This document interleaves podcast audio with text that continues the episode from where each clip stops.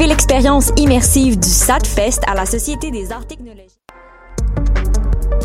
Vivez l'expérience immersive du SATFest à la Société des arts technologiques jusqu'au 28 février. Les meilleurs courts-métrages 360 degrés réalisés par des artistes d'avant-garde à travers le monde. Découvrez le programme sur sat.qc.ca. Les apatrides anonymes, c'est Mathieu, Marie-Ève et Simon qui sont avec vous pour discuter immigration, paranoïa sécuritaire et racisme, des actualités locales et internationales, des capsules humoristiques et des coups de gueule, des invités, des reportages, des grands dossiers, un agenda antiraciste et même une minute coloniale. Les apatrides anonymes sur choc.ca, c'est votre antidote contre les discours populistes et la montée de la droite identitaire.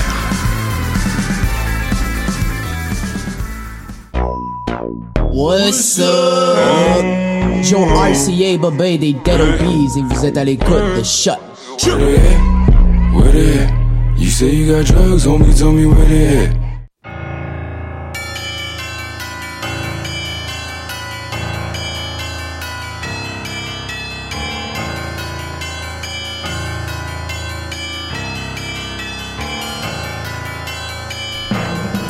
Bonsoir à toutes, bonsoir à tous. Vous êtes toujours sur choc.ca. C'est émission Encre Noire qui commence, le tome 28, le chapitre 325.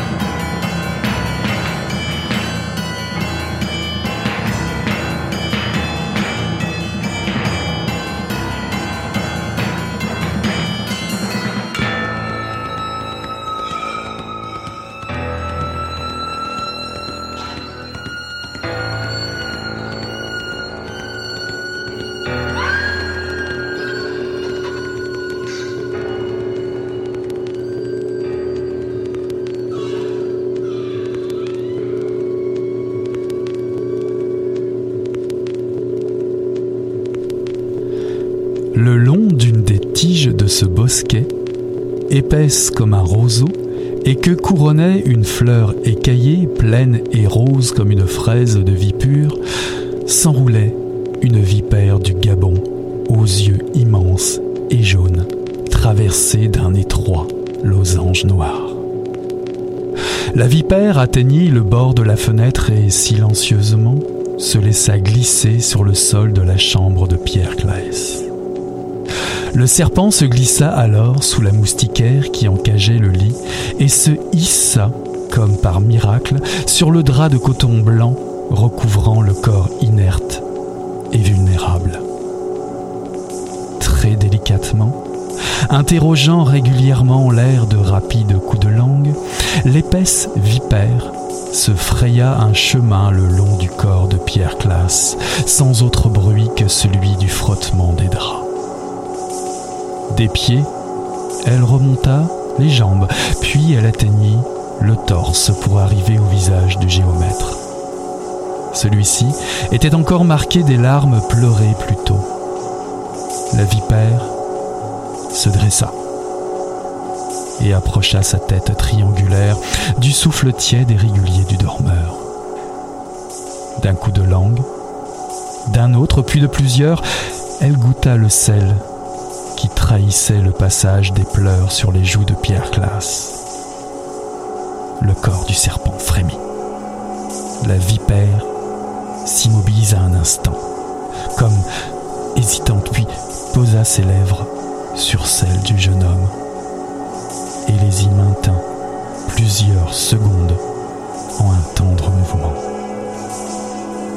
Le baiser donné, elle repartit en silence vers les roses de porcelaine.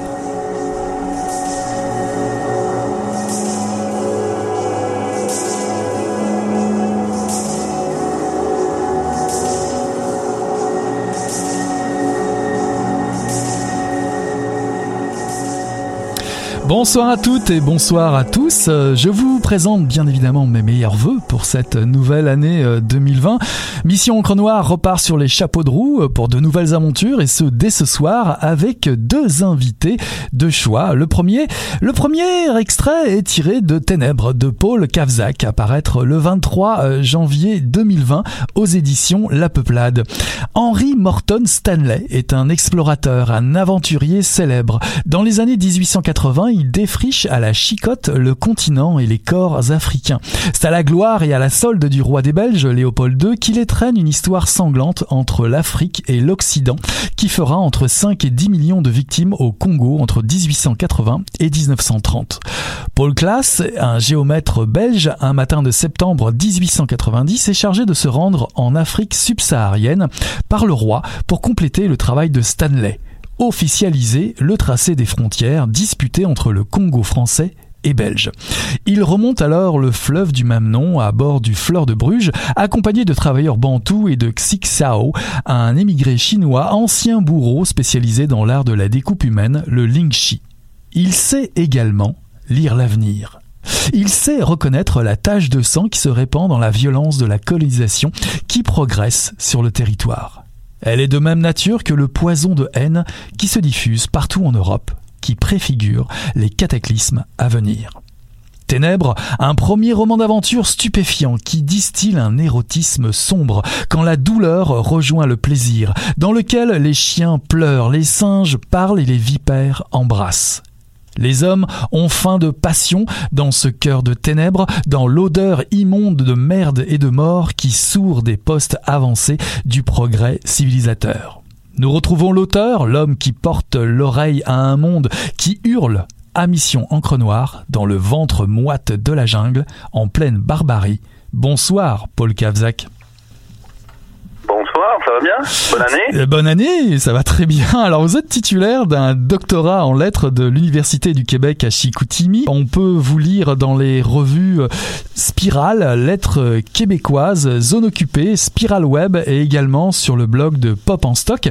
Vous avez publié L'extincteur adoptif en 2015 aux éditions Moult et Un long soir en 2017 aux éditions La Peuplade. À lire différents textes de vous ici ou là, j'ai le sentiment que le roman d'aventure littéraire et plus précisément l'univers de Joseph Conrad vous occupe depuis quelque temps déjà. C'était déjà l'objet de votre thèse, euh, je crois. Alors si l'on devait définir le roman d'aventure littéraire, ça donnerait quoi? Donc c'est difficile en fait de le, mot littéraire tout de suite euh, c'est toujours arbitraire euh, mais on distingue le littéraire disons dans dans ma façon dans la façon dont j'ai pensé le littéraire dans ma thèse de de deux choses. Il y a le parcours institutionnel du texte. Il y a des maisons qui ont une reconnaissance littéraire, dont les livres sont recensés dans des euh, revues littéraires, euh, etc. Et puis, par ailleurs, euh, la poétique du livre, dans dans le, le roman populaire, disons qu'il y a un cahier des charges très strict en fait qui est suivi, c'est-à-dire que tous les romans se ressemblent à peu près. Aucun n'est réinventé, ils sont publiés très vite, ils sont écrits très vite pour ce qui est du roman d'aventure populaire euh, du 19e et euh, 20e siècle.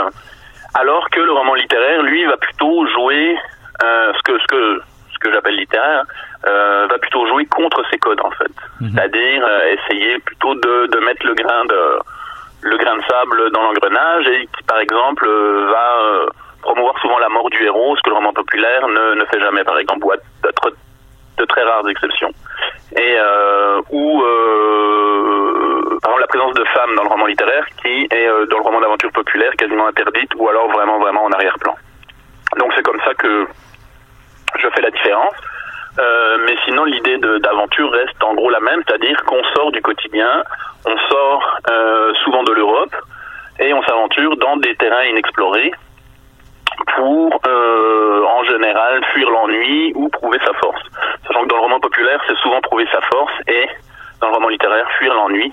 Euh, voilà. Sachant que des romans d'aventure littéraire, il s'en est beaucoup fait dans les années 1920-1930, mais il s'en fait euh, en fait. C'est quand même au compte-goutte si on regarde bien. Alors Ténèbres est votre premier roman et quel premier euh, roman? Alors pour resituer un petit peu le contexte, hein, nous sommes à la veille de la Grande Guerre de 14-18, la fameuse boucherie euh, à venir. Le Fleur de Bruges euh, joue un peu les Africa Queen, hein, ce fameux film de John Huston avec Catherine Hepburn et Humphrey Bogart. Et, ce Fleur de Bruges s'apprête à remonter le fleuve Congo. Alors hélas, hélas, fille de ce décor de romantique, la teneur de Ténèbres a plus à voir avec la, nouvelle de Joseph Conrad, euh, Au cœur des ténèbres, euh, l'auteur d'origine polonaise. Euh, il a beaucoup plus à voir avec celui-là que le roman de, de, Forrester, qui lui est paru en 35. pourquoi avoir choisi ce moment précis de l'histoire, le début de la colonisation belge au Congo? Ce qui m'est apparu, en fait pendant ma, ma, thèse de doctorat et, tout ça, où j'avais pas mal le nez dans ces histoires-là, c'est que euh, la colonisation du Congo par le roi Léopold II a vraiment été la rencontre euh, la plus symptomatique, puis la plus significative, disons la première rencontre significative entre un capitalisme assez récent, assez euh, récemment théorisé en fait par Marx, et la colonisation. C'est-à-dire que le roi Léopold II a décidé de s'octroyer un terrain immense, et le projet était d'en faire une zone de euh, concurrence libre et de profit euh, euh, via l'exploitation du caoutchouc et de l'ivoire. Donc, les, les, termes étaient clairs. On était passé d'une mission civilisatrice de la colonisation, bien sûr, qui a toujours été à l'heure. Il n'y a jamais eu de, de, mission civilisatrice de la colonisation, toujours une mission d'exploitation. Mais cette fois-ci, c'était vraiment euh, même si Léopold II disait non, non, c'est de la civilisation, c'est une mission euh, de, christianisation et, euh, de réduction de l'esclavage, en fait, c'était très clair dans, dans, les papiers de l'époque qu'il s'agissait de faire de l'argent. Donc, ça a été véritablement euh, la, rencontre la plus systématique, la plus voilà, la plus apparente entre capitalisme et colonisation, et dans laquelle on a en germe, à mon avis, euh, tout, tout, toutes les problématiques qui euh, ont occupé le XXe siècle et qui toujours nous, nous, occupent. C'est un peu comme si on retournait au début de la fin. Si, étant donné qu'on approche à une période où euh, la, la, la, planète la planète ne peut plus, euh, n'arrive plus à contenir, en train de mourir sous les, assauts du capitalisme maintenant néolibéral. Euh, disons qu'on arrive vers une fin, qu'on le veuille ou non, qu'on l'accepte ou non, qu'on se voile les yeux ou pas. Euh, j'ai décidé, j'ai pensé que retourner vraiment au début de cette destruction, au début de, l'immense violence de cette destruction, qui, qui, a bien sûr commencé bien avant, mais qui là véritablement se voit dans les textes de l'époque, se, se, sent, se comprend. Euh, je pensais qu'en retournant au début, ça permettait en comprenant l'histoire peut-être de mieux euh, comprendre un peu euh, ce mouvement de destruction qui a été le mouvement de l'Occident depuis euh, depuis de nombreux siècles, mais qui s'est accéléré extrêmement vite depuis le 19e siècle. Mhm. Alors pour partir sur ces traces euh, justement de, de l'histoire, euh, votre véhicule ressemble diablement à celui qui a emprunté euh, Joseph Conrad. Hein. Il y a beaucoup de références à Au cœur des ténèbres, hein, de l'auteur de Lord Jim exactement, puisque on y retrouve certains de vos personnages qui, qui, qui, apparaissent déjà dans Au cœur des ténèbres, me semble-t-il. Georges Antoine Klein, c'est un des personnages qu'on retrouve dans Au cœur des ténèbres. Euh, le marin polonais dans votre roman porte le nom de Konrad Korzeniowski, qui est en fait un mélange euh, du, vrai nom de, Joseph Conrad et, de son nom d'auteur. Euh, Kixiao aussi, un personnage évidemment dont on va reparler un petit peu plus tard. Et Klaas ressemble euh, des Roland un petit peu de Kurtz aussi, hein, ce fameux personnage qu'on retrouve aussi à la fin d'Apocalypse Now, euh, le, le, le, fameux film. Est-ce que ce roman est une façon pour vous, euh, allez, on va le dire, de tuer le père en littérature? Est-ce que ce, ce modèle au cœur de notes, cette nouvelle de Conrad euh, vous, a, vraiment inspiré, euh, a envahi tout votre univers, je dirais, euh, qui, vous a donné envie d'écrire un tel roman de cette façon-là? Euh, On peut dire ça comme ça. Alors il y a plusieurs choses. Joseph Conrad est véritablement allé au Congo. Pour chercher un homme de ça. Il était capitaine de bateau de métier, Joseph Conrad, et il était engagé donc par je ne sais plus quelle compagnie qui opérait à l'époque en Congo, pour aller euh, conduire des bateaux. Et sa première mission et dernière mission, puisqu'il est tombé extrêmement malade et qu'il a dû rentrer, euh, était d'aller chercher un jeune homme qui s'appelait Georges Antoine Klein et qui est euh, malheureusement pour lui décédé pendant le voyage de retour de, fièvre. et le personnage de Kurtz est dans le est en fait dans Au cœur des ténèbres est en fait Georges-Antoine Klein adapté de façon euh, romanesque. Alors pour ce qui est de Conrad, oui, c'est un texte qui m'avait euh, beaucoup marqué. Je pense comme beaucoup, c'est un texte qui a beaucoup marqué l'Occident littéraire pour différentes raisons. Hein, pour euh, c'est une écriture quand même assez euh, assez intense, euh, assez belle. Euh, c'est un texte qui a beaucoup marqué la critique française dans les années 20. Le texte est sorti à la fin du XIXe siècle, mais il a véritablement été redécouvert dans les années euh, 20 en France. Et c'était un texte à l'époque anticolonialiste. Donc ça permettait, euh, on retrouvait c'est une en- entreprise littéraire et entreprise anticoloniale. Par contre, là où euh, où euh, j'avoue euh, j'avoue mon, aveuglement, c'est un aveuglement d'historien littéraire, c'est que j'ai présenté, c'est Joseph Conrad, Conrad, Korzeniewski, je ne me souviens plus tout à fait de la prononciation exacte de son nom, qui apparaît dans mon roman, c'est véritablement Joseph Conrad, pour le coup, j'en ai fait un personnage euh, tout à fait antico- anticolonial, et euh, mon ami Blaise Ndala, le romancier congolais, euh, canado-congolais, m'a fait remarquer euh, peu après la sortie du livre que euh, pour de nombreux lecteurs congolais ou africains, euh, Joseph Conrad n'est pas euh, non plus euh, sans tâche. hein. Je veux dire, c'était quelqu'un de l'époque et euh, on peut pas non plus en faire euh, un, un anticolonial euh, pur comme le fait l'Occident. Donc ça, c'était je dois, je dois l'avouer tout de suite, euh, ma vision de Conrad est, est très occidentale Mhm. dans ce sens-là, et, euh, et j'accepte euh, très bien ma ma bévue ou mes les limites de mon jugement, et j'étais très content de recevoir ce commentaire de Blaise Ndala, qui par ailleurs a, avait accompagné la rédaction du texte. Euh, mais donc, est-ce que tuer le père, je sais pas. Par ailleurs, c'est un livre sur le père. Hein, oui, c'est un livre sur la, la mort du père. Mais euh, en tant que, je pense que la, la, la, la figure du père dans une société patriarcale comme la société occidentale est euh, de toute façon euh, centrale et que une des thèses du roman, qui, qui, qui n'est pas un essai, mais quand même qui peut développer des thèses euh, par ailleurs, euh, et que une des problématiques euh, qui conduit à la violence occidentale est, est notamment euh, liée au patriarcat et à la relation du fils au père. Donc c'est globalement, euh, vous avez assez raison quand vous pointez cela. Quoi. Mhm. Dans votre dans votre roman, il y a deux grandes parties. hein. La première euh, expédition classe et la deuxième. Euh, il y a des raisons bien précises à cela, mais pour vous dédouaner finalement euh, d'avoir euh, peut-être euh, utilisé d'un peu trop près euh, la vision corinthienne, conradienne de, cette époque.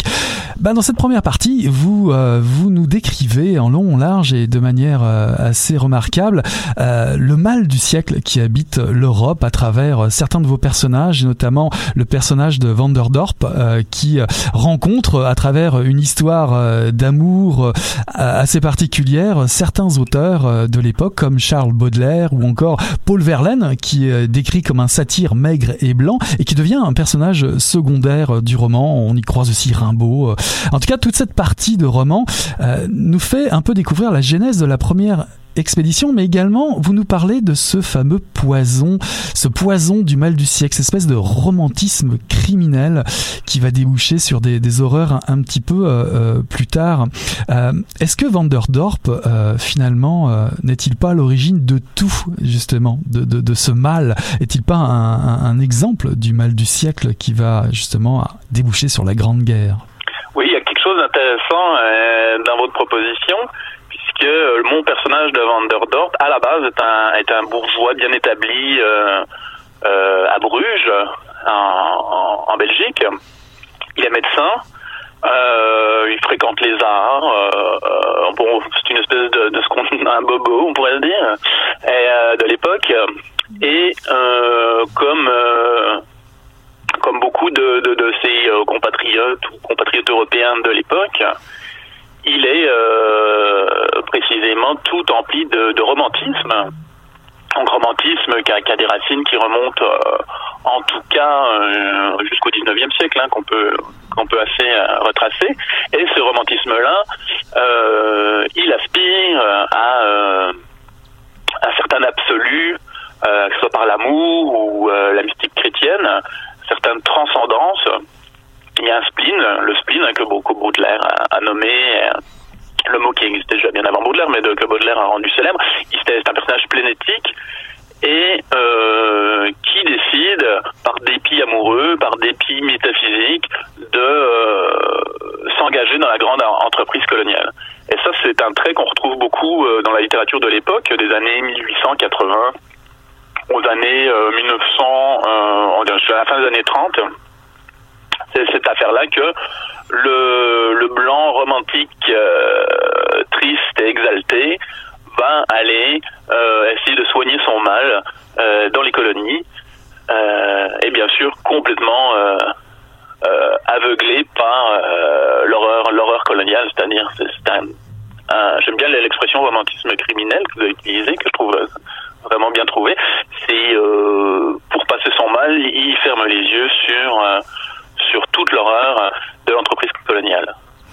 Alors des hommes déçus en amour euh, qui, qui finalement provoquent des massacres, hein, pour faire un résumé un petit peu euh, rapide, euh, on en trouve d'autres. Euh, Finalement, l'amour, le manque d'amour, la recherche d'amour traverse votre roman du début à la fin.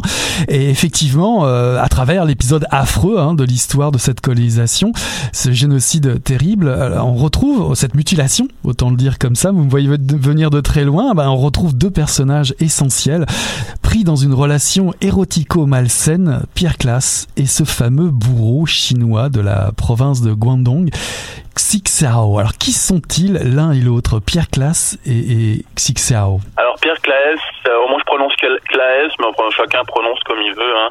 Euh, euh, et est un jeune géomètre euh, qui n'a pas connu son père, que son père a abandonné quand il était jeune, et qui,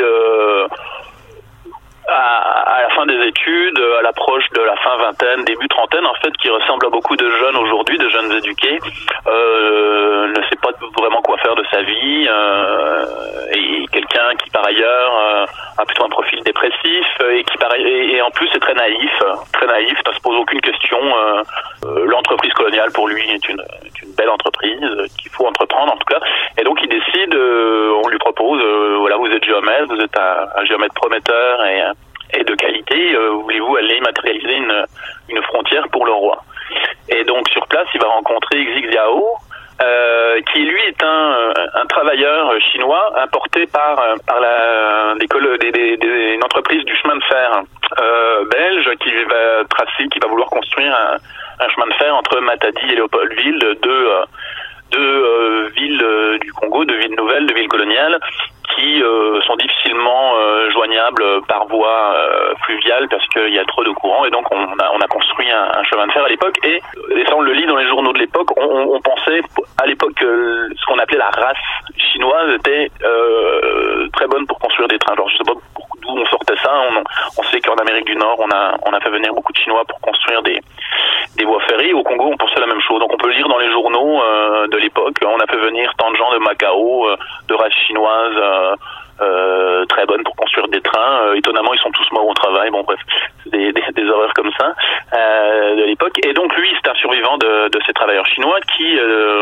décide de rester au, au Congo. C'est un être très mystérieux et qui pratiquait dans son pays ce qu'on appelle en Chine le Ling Chi, qui était euh, un supplice en fait qu'on réservait euh, régicides ou à, des crimes très graves, sur lequel j'ai un peu brodé que, le Ling Chi dans mon livre n'est pas tout à fait le Ling Chi de l'époque, mais tout de même, c'était un acte qui consistait à découper les gens vivants tout en les euh, assommant à l'opium. Donc ça, il y a des photos hein, qui existent. Vraiment, on arrivait à découper quand même les gens euh, sans toucher le cœur et les poumons.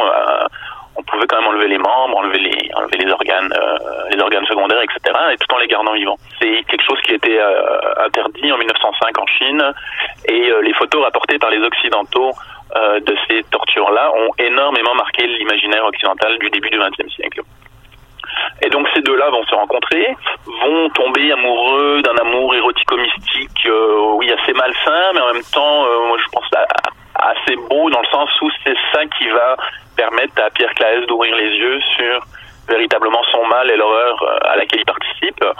Et Claes se rendant vite compte que son action au Congo, euh, non loin de, de, de le libérer et de le soulager, ne fait qu'accentuer sa dépression. Euh, il va dire, écoute, euh, moi je découpe le Congo, toi tu vas me découper puisque c'est ton ancien métier. Et donc, à mesure qu'il progresse dans les jungles, il va se faire découper petit à petit, euh, vivant, par euh, Xiao, qui euh, agit comme ça comme une preuve d'amour. Bien sûr, les plans vont pas tourner exactement comme il l'avait prévu. Alors évidemment, ce personnage Xixao, c'est un personnage incroyable. Euh, c'est, écoutez, c'est, c'est, un monument euh, dans, dans, dans, ce, dans ce roman. Mais il faut bien, il faut bien expliquer quand même le contexte de la colonisation pour voir ce qui pèse aussi euh, sur l'ensemble du, du, texte. On peut citer, euh, par exemple, le fameux épisode des, des mutilations systématiques des Congolais, épisode peut-être moins connu ici au Canada et au Québec. peu importe le genre ou l'âge euh, les, hommes, les femmes, les vieillards, les enfants. Peut-être nous raconter un petit peu cette, cette économie des, des, mains coupées où il y a carrément un décompte euh, abominable qui se fait. C'est vraiment étrange comme, comme, comme épisode. Mais c'est juste pour remettre en contexte justement, mettre ou peut-être mettre en parallèle justement cette relation érotico-maniaque d'un côté et le contexte de l'époque. Euh, toute cette violence. Racontez-nous un peu cet épisode des mains coupées. Euh, donc c'est. Alors je plus le nom de quel administrateur belge au Congo qui a eu cette excellente idée, et bien sûr je dis ça de façon ironique, qui s'est dit bon on est là pour faire de l'argent, on veut collecter de l'ivoire et du caoutchouc. Donc je sais plus dans quel ordre ça a été. Au début ça devait être que de l'ivoire et ensuite du caoutchouc et de l'ivoire. Et qui s'est dit bon les les, les, travailleurs euh, euh, locaux qu'on qu'on engage étonnamment euh, travailler pour rien dans des conditions atroces. Au bout d'un moment, ils en ont marre, euh, mais euh, on va les motiver. Donc, s'ils ne rapportent pas ce qu'on leur a demandé, on va leur couper une main. Donc, ça a été une, une, une première, une première origine de la mutilation des mains de l'époque. Donc, vous ne travaillez pas assez, on vous coupe une main. Euh, sachant que par ailleurs, ils avaient pris en otage un très très grand nombre de femmes et d'enfants pour que les travailleurs reviennent en fait. Si vous allez dans, vous allez dans la jungle, vous, allez récolter du caoutchouc, vous revenez. Si vous ne revenez pas, bon, vous verrez jamais vos femmes et vos enfants, et peut-être eux aussi vont être mutilés. Et si vous revenez mais que vous n'avez pas assez, on va vous mutiler. Donc c'était un moyen de chantage. Par ailleurs, l'administration belge voulait euh, limiter le nombre de balles utilisées. C'est-à-dire, on n'utilise pas une balle pour rien.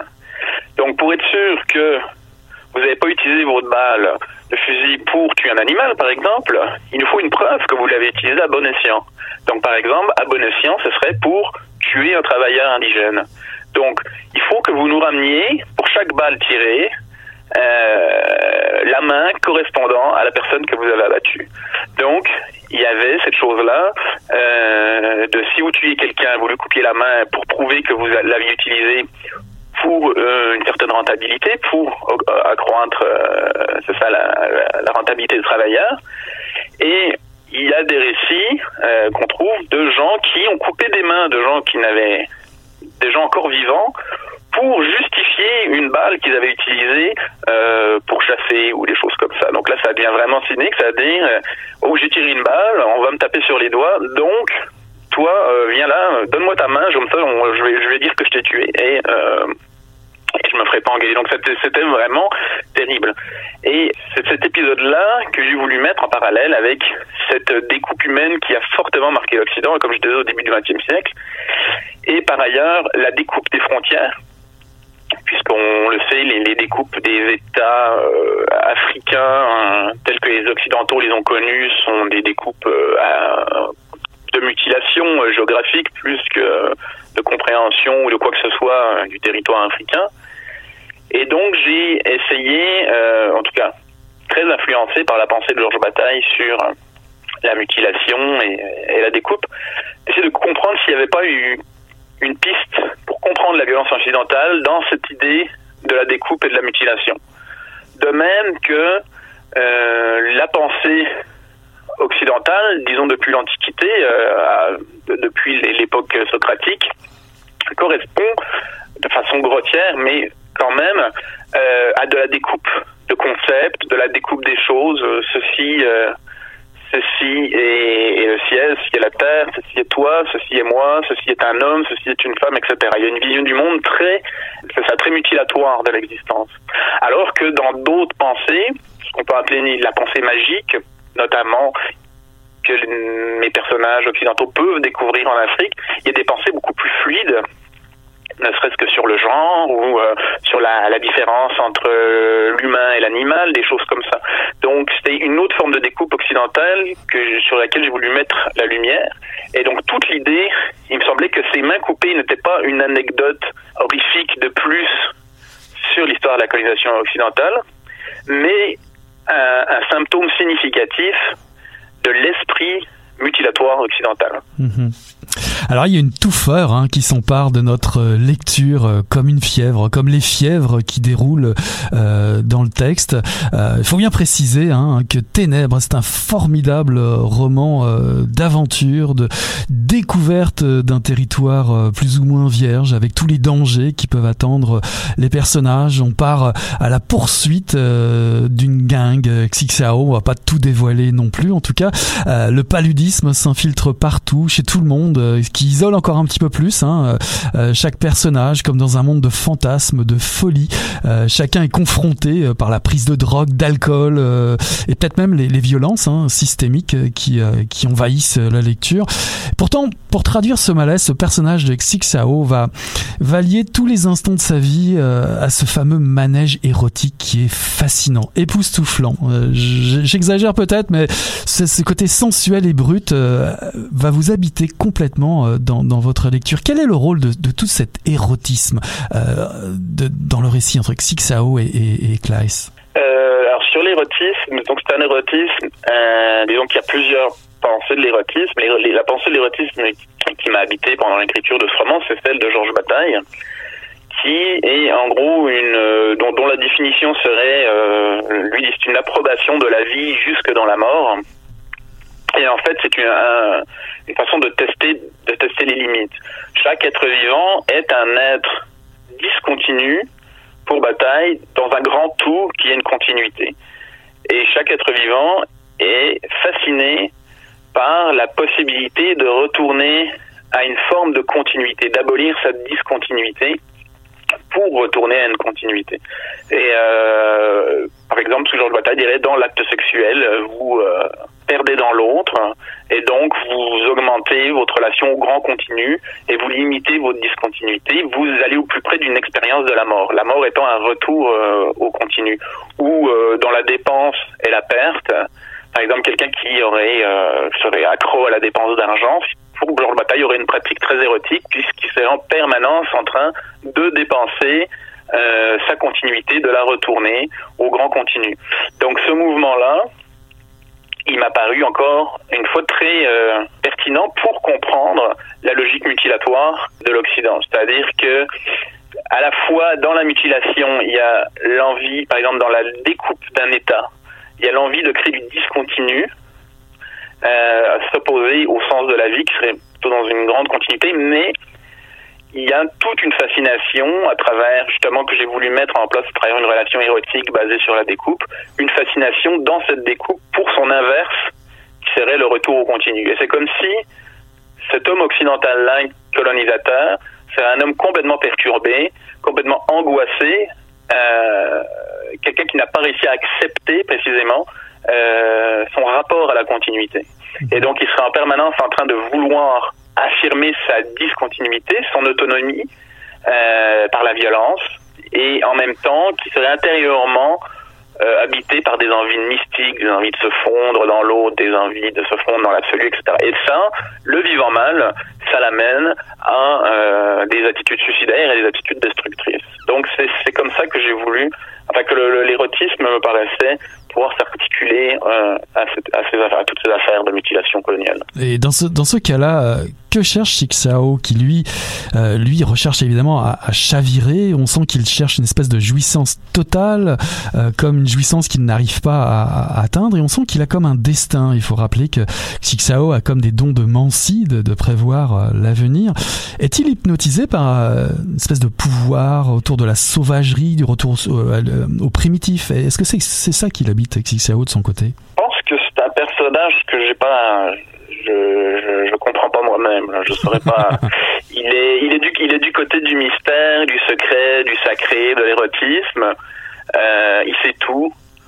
Euh, il sait tout, mais en même temps, il est limité par son grand amour qui, euh, qui finalement va, va, va, blesser sa capacité à, à tout contrôler. Euh, donc c'est ça. Je pense que personne ne sait. euh, voilà, c'est un élément non contrôlable. Alors on n'a qu'une envie, hein, se laisser glisser euh, dans le récit, dans une bordée de sensations sur les rives obscures du grand fleuve Congo, dans la moiteur étouffante d'une Afrique meurtrie, immuable et mystérieuse. Un roman dont on n'a pas fini d'entendre parler, j'en suis sûr, euh, ici au Québec en tout cas, euh, assurément l'une des sensations fortes de ce début d'année. Ténèbres de Paul Kavzak, apparaître le 23 janvier 2020 aux éditions La Peuplade. Merci beaucoup D'avoir accepté cette invitation.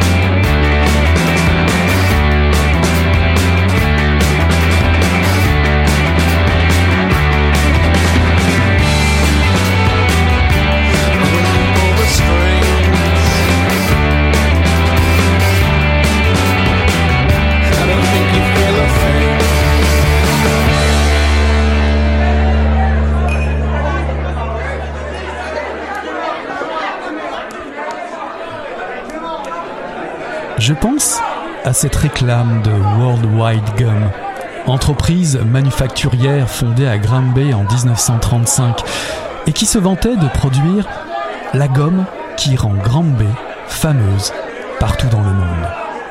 Et Gabriel Roy encore. Par la Granby Elastic Web, le nom de cette petite ville canadienne a pénétré en Russie, un peu partout sur le continent, aux Indes occidentales et en des terres brumeuses comme Terre-Neuve, le Groenland. La sirène de la fin du quart retentit. L'ouvrier gagne son casier, attrape son manteau, enfile ses bottes. sort de l'usine, marche quelques pas et entre à la taverne. Commande une Black Horse, embouteillée alors par la National Breweries. Fier du travail accompli, de tous ces objets qui demain parcourront le monde. Je demande à la serveuse ce qu'il y a d'international aujourd'hui à la taverne. Ma question la surprend. Mais philosophe, elle répond La soif des hommes.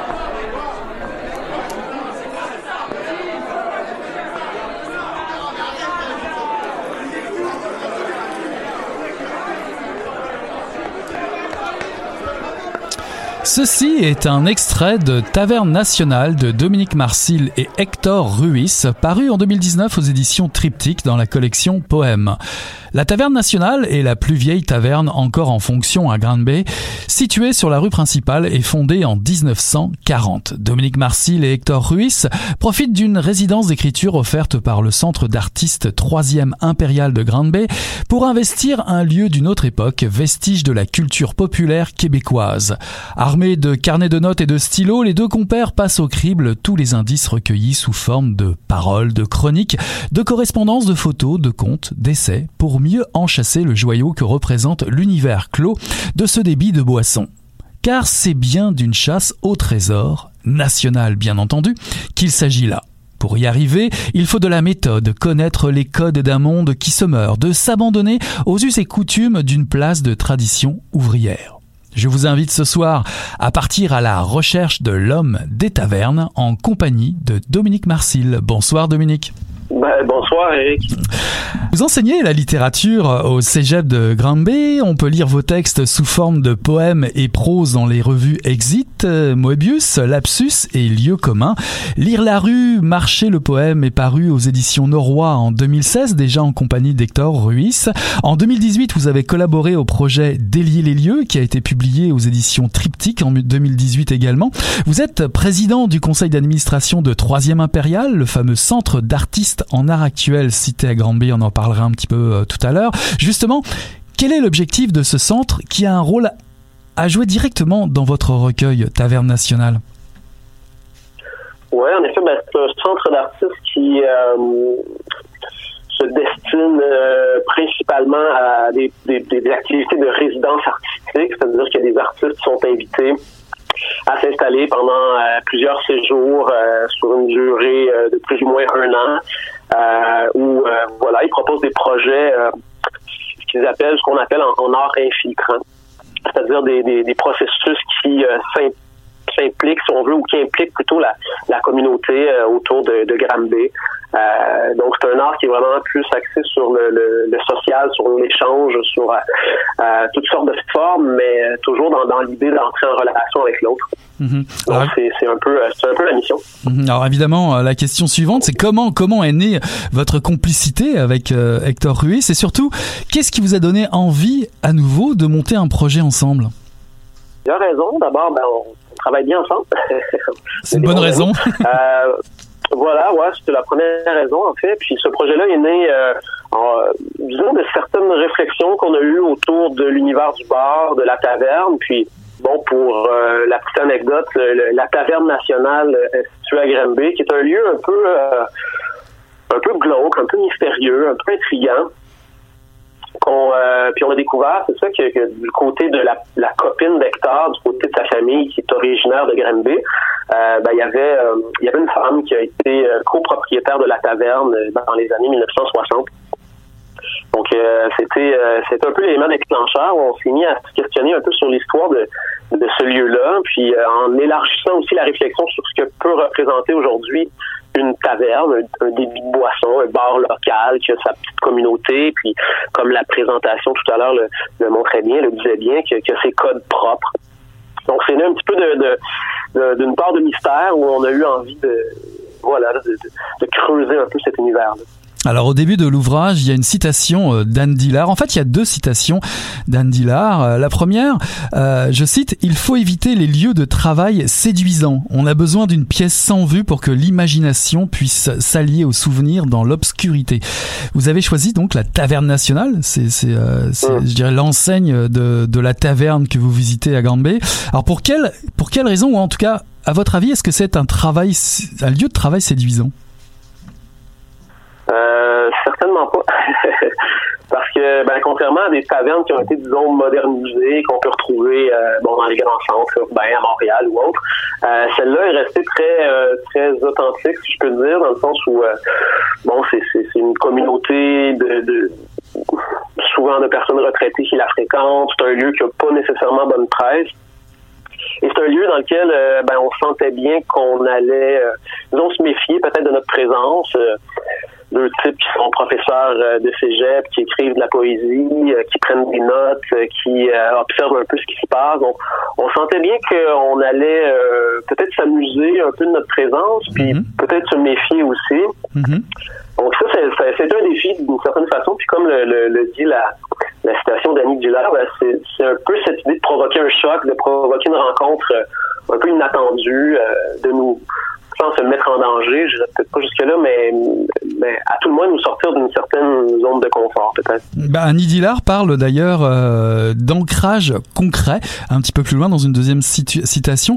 Est-ce que euh, est-ce que ce bar pour vous finalement n'est-ce pas l'endroit idéal pour stimuler euh, le- le- l'inspiration et l'écriture chez un écrivain? Oui, parce que, ben, en fait, c'est ce qu'on a constaté en- à travers le projet. Il, y a, il y a tout un monde, il y a plusieurs mondes, en fait, dans un bar comme celui-là, parce qu'il y a plusieurs gens, il y a plusieurs parcours, il y a, des histoires infinies euh, qui, euh, sont, euh, qui, sont, qui sont véhiculées par les, les- usagers, finalement. C'est un lieu de rencontre. hein. Euh, les gens qui fréquentent la taverne nationale, c'est des gens qui, euh, euh, pour toutes sortes de raisons, cherchent euh, un certain ancrage peut-être dans leur vie. Euh, euh, puis on, on trouvait, on trouvait inspirant justement de creuser un peu cet univers-là, puis, puis surtout pas de le, pas de le regarder de haut. Euh, pas d'avoir euh, pas d'avoir un point de vue là qui, qui, qui jugerait d'une certaine manière. Puis de l'autre côté non plus euh, sans faire l'apologie de, de, de ce lieu-là parce que on peut en fait on, on peut y voir une certaine détresse chez certains ça c'est ça c'est clair. Donc il y, y avait il y avait quelque chose qui, qui nous euh, qui nous confrontait à travers ce, projet-là dans, les différentes rencontres. Euh, puis oui, effectivement, c'est en fait un, lieu inspirant parce qu'on on peut juste être, disons, noyé par, tous les, univers, toutes les tout, tout ce qui gravite autour de la taverne, tous les récits, toutes les, les histoires de vie, parfois parfois troublantes, parfois drôles. Donc, euh, on y a vu une matière là, extrêmement riche. Mhm. ça. Alors vos textes prennent euh, diverses formes, plusieurs formes, Euh, le poème, euh, le, le dialogue, la photographie également à la fin euh, du recueil qui nous plonge dans l'atmosphère qui sent bon, euh, la nostalgie un peu surannée dans une partie qui s'intitule Traces. On y voit euh, les faïences usées, les pissotières pour hommes, une collection de, de tables vides avec euh, les salières euh, sur le dessus des tables, des extraits de journaux également, puis une stèle de cimetière. Alors comment avez-vous déjà choisi ces photos? Pourquoi celle-là?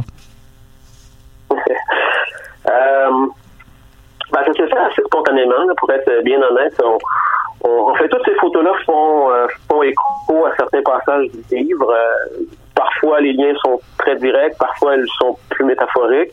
Puis, euh, ben, c'était l'idée, en fait, de donner aussi une dimension visuelle au livre euh, qu'on voulait pas. Ben, en fait, on a constaté au fil du projet. On aurait trouvé plate de- de- d'enfermer ce projet-là à l'intérieur d'un seul genre, à l'intérieur de, de strictement de, la poésie. Donc, nous est venue l'idée vraiment d'y greffer d'autres genres, euh, comme vous l'avez dit, de la chronique, euh, un peu d'essai, du récit, euh, des, des entrevues. euh. Et ben naturellement, on s'est dit ben, pourquoi pas s'ouvrir à la photographie, pourquoi pas insérer des éléments d'archives qui finalement témoignent un peu là, de la résidence là, comme telle. J'aimerais euh, revenir un petit peu sur cette photo qui m'a qui m'a interpellé, la fameuse stèle euh, qui, qui s'élève comme ça dans, dans le cimetière. Pour pourquoi? Pour rappeler qu'il y a beaucoup qui sont morts au combat. euh, une stèle, une stèle qui n'est pas n'importe laquelle. Hein, c'est une stèle qui est inaugurée par la Société Saint-Jean-Baptiste. Oh, c'est une bonne question. Euh, des questions qu'on s'est posé d'ailleurs. Mais bon, d'abord, la, la stèle comme telle. Ben, en, fait, il y, a, une référence dans le livre à ce, à ce monument parce que euh, une des questions qu'on s'est posées quand on s'est lancé dans le projet, Hector et moi, c'est pourquoi avoir donné ce nom-là à, la taverne nationale? Puis on trouvait que le mot, l'adjectif national, euh, en fait, est intriguant. Euh, pourquoi une taverne nationale? Qu'est-ce que ça peut bien vouloir dire dans un lieu qui est une petite ville industrielle comme, comme Granby? Puis bon, euh, après certaines recherches, puis après certaines discussions avec euh, un historien à la Société d'histoire, ben, on en est venu euh, à émettre l'hypothèse que, que le mot national avait euh, peut-être un lien avec euh, avec le mouvement de l'Union nationale, le parti politique là, qui, qui était au pouvoir dans les années 40 euh, au Québec, Maurice Duplessis là, étant le, premier ministre. Donc il y avait il y avait une dimension nationaliste, peut-être que c'était un mot à la mode à l'époque, puis puis il y avait une connotation aussi un peu euh,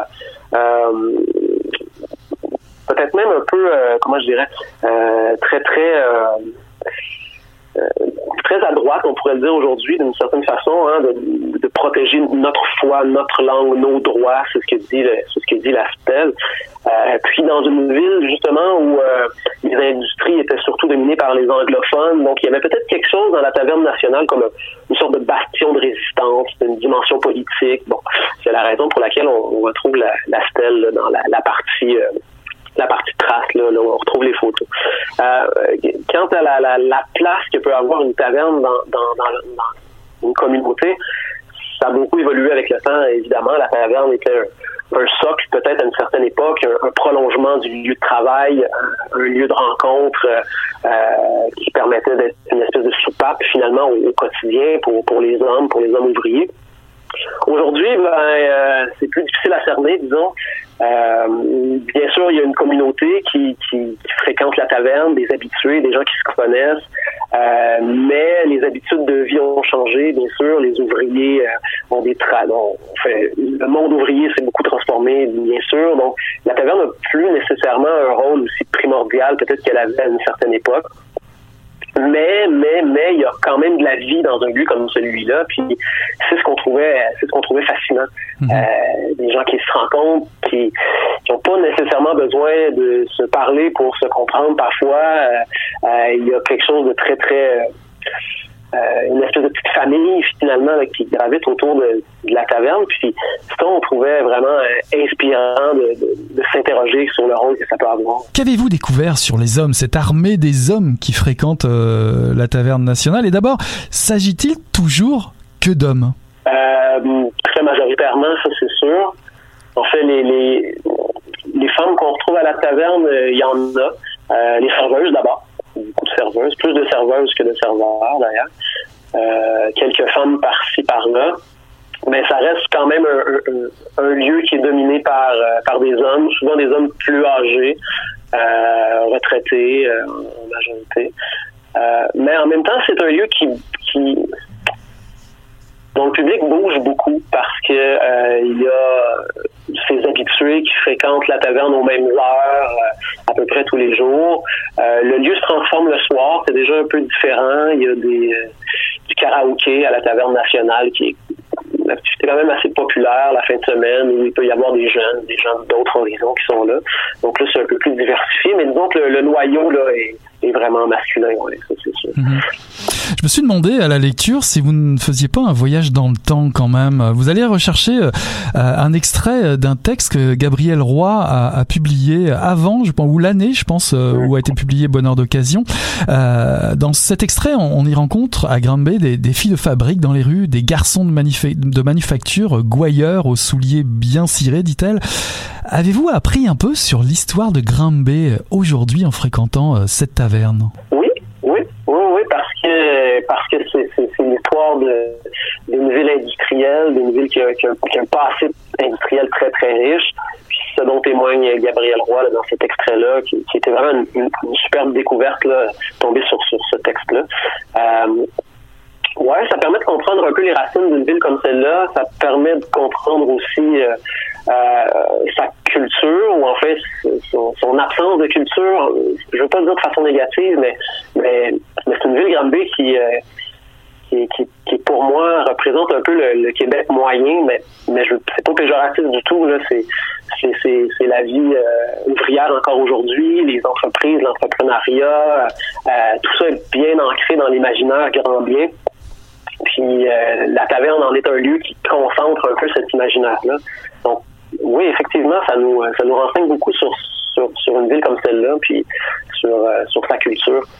Il y a un autre motif qui revient et qui vous intéresse plus particulièrement dans le recueil, c'est celui de la ruelle. Quand on parle de taverne, on parle forcément peut-être du fantasme de, de, de, la ruelle, je ne sais pas, le, le, le coin sombre, le, ça évoque peut-être la bataille de rue, euh, les chansons poches dans le jukebox, l'alcoolisme, euh, peut-être qu'on y gueule, je sais pas, on y noie sa peine. Est-ce que le, est-ce que le lieu a quelque chose à voir avec cette, cette chimère, cette légende, ou bien vous avez trouvé plutôt un endroit beaucoup plus terre à terre, beaucoup plus concret? Euh, ben, ce qu'on a découvert, en fait, c'est un lieu qui, qui disons, à l'imaginaire ambigu.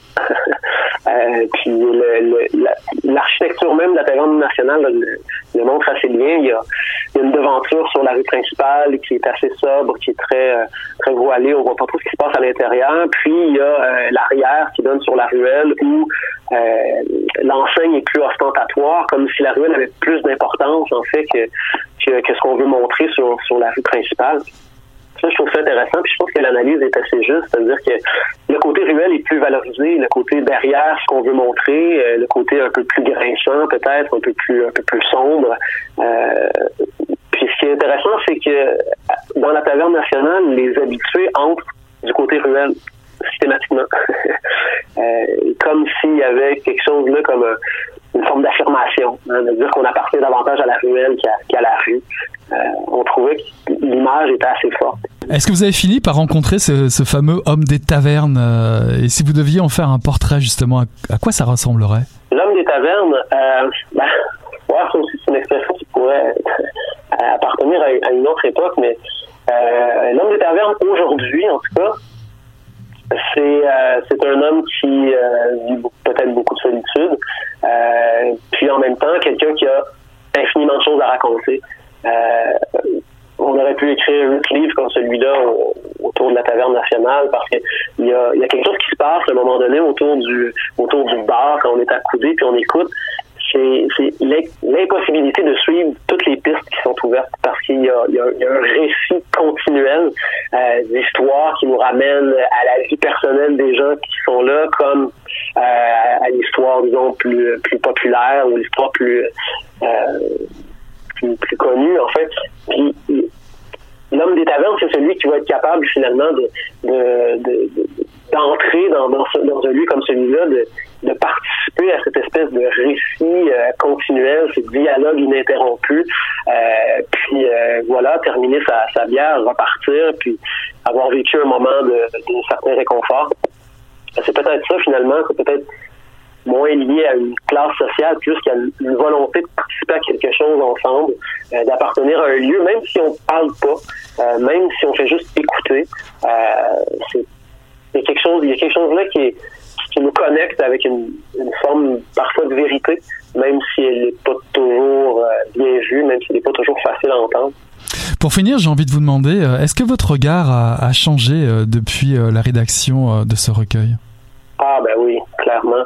Euh, un lieu dont on pouvait avoir plusieurs préjugés au départ, c'est avéré un lieu qui est, rempli de vie, qui est rempli de, récits, qui est rempli de gens qui ont toutes sortes de parcours, puis qui, pour plein de raisons, se sont retrouvés à fréquenter une taverne à Granby à 9 h un mercredi matin, parce que leur journée était vide de sens si elle se passait pas à la taverne nationale. Donc, il y a, il, nous, ce qu'on souhaitait finalement, c'est d'avoir une relation finalement avec ce lieu-là, ne pas le juger, comme je dis précédemment, ne pas en faire l'apologie non plus, juste montrer ce qui est, euh, puis voir qu'est-ce que nous, euh, comment confronter notre propre parole, comment confronter notre propre euh, notre propre écriture aussi, au final, c'est ça, à, à, un lieu avec une, un imaginaire aussi parfois difficile à cerner. Donc, ça crée des entrechocs, ça crée des rencontres, ça crée une espèce d'éclatement aussi, euh, parce qu'on se rend compte qu'on peut pas enfermer un lieu comme celui-là à l'intérieur d'un seul genre, à l'intérieur d'un seul récit. Euh, donc oui, le regard a changé beaucoup.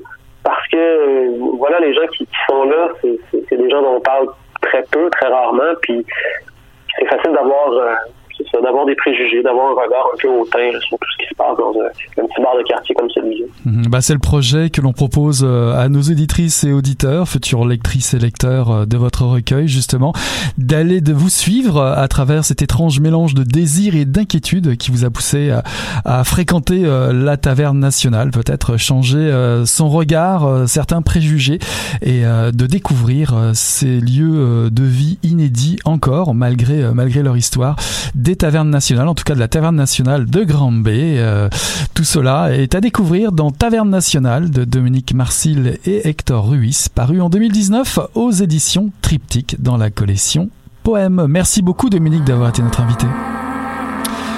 Voilà qui conclut Mission Encre Noire, le tome 28, le chapitre 325. J'ai eu le plaisir de recevoir ce soir en entrevue Paul Kavzak pour Ténèbres, apparaître le 23 janvier 2020 aux éditions La Peuplade, ainsi que Dominique Marcil qui publie Taverne Nationale aux côtés de Hector Ruiz, un livre paru en 2019 aux éditions Triptyque dans la collection